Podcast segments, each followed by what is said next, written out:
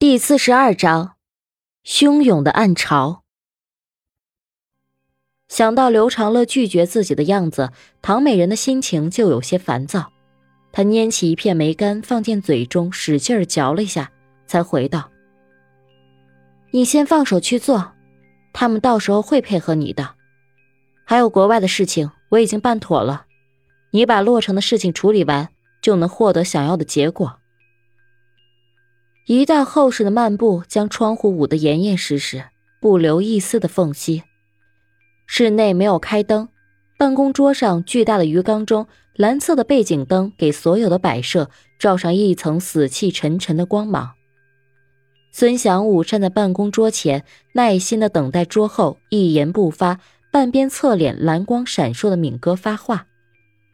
如果照组织内的规矩，他应该管敏哥叫坛主大人。但这个称呼在当下实在过于中二了。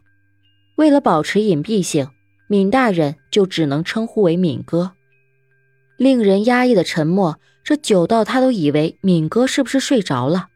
就在这个时候，对方才开口说道：“马志成那个蠢货肯定是出了意外，你去一趟，把那个女孩给我带回来。”马志成是死是活，对他们来说并不重要。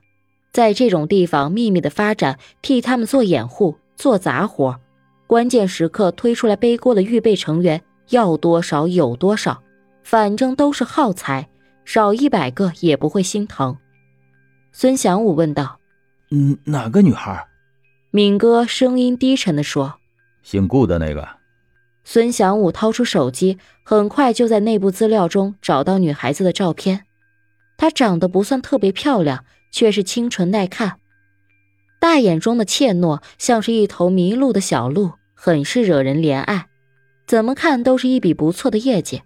不过出于谨慎，孙翔我还是说：“呃，敏哥，咱们上个月刚送走一个，短时间内频繁下手，会不会太招摇了？被警察盯上以后的日子可不好过啊。”敏哥面部轮廓在蓝光中显得格外阴郁。他似乎是很享受这种氛围，连声音都低沉了许多。哪怕下半年再低调些也没办法。买家已经付了定金，要求一个月内到货。这么急？孙祥武皱眉说：“就算付了定金，不也得听咱们安排吗？”敏哥摇摇头，有些无奈地说：“一个大主顾，总部那边要求必须按时送到，不得延误。不想年终被扣业绩。”就得照做，孙祥武愤愤不平的说道：“妈的，这里是中原法治社会，他们以为这里是东南亚那边的穷山老林啊？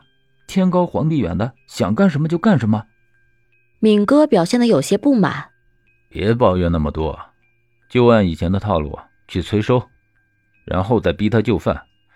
一个小女生你还搞不定？别怪我没提醒你啊！这些被客户指定的。”你不想死的话，就不要乱跑。他顿了顿，才烦躁的继续说：“这个女孩是按生辰八字选的，买家有特殊用途，应该是跟总部达成了某种交易，达不到目的，他们是不会罢休的。”孙祥武沉默了几秒：“敏哥放心，我懂规矩。要没其他事儿，我就先去忙了。”在说话的同时，他已在心中为那个女孩默哀。还有一件事，你顺便查查马志成兄弟俩到底是怎么回事。敏哥双手撑在桌沿，深呼口气，语气森然地说：“要是他们有什么心思，你就敲打敲打，让他们铭记规矩。如果有人在暗中对付咱们，你就见机行事，让他们知难而退。”孙祥武兴奋地舔舔嘴唇，双眼中闪过嗜血的光芒。他扭着嘎嘣作响的脖子说：“我好久没有活动筋骨了，希望他们能给我这个机会，好好玩玩。”夜深处，暗潮汹涌。洛城市仁爱医院住院部门口，一身酒味的魏正义肩上斜挎着鼓鼓囊囊的女士挎包，从网约车上下来。看到中年女人已是满脸忧色的等在门口，看到魏正义，中年女人的脸上露出复杂难明的表情。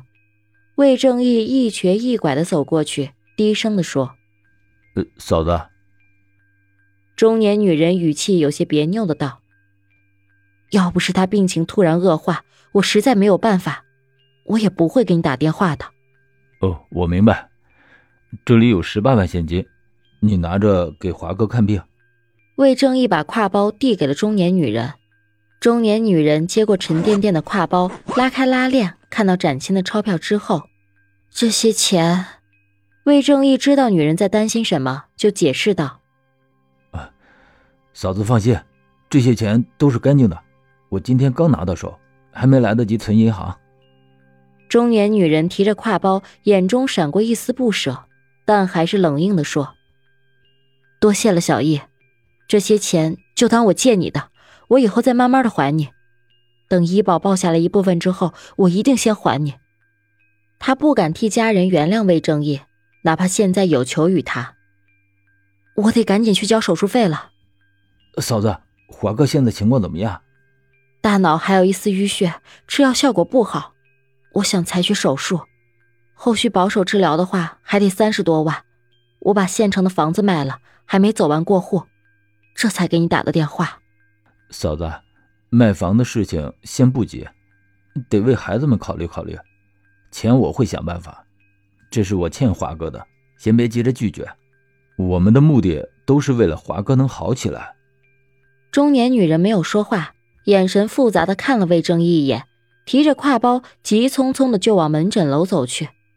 魏正义看着女人走过去的背影，捂着脸，痛苦的呢喃说：“哎，三十万，三十万。”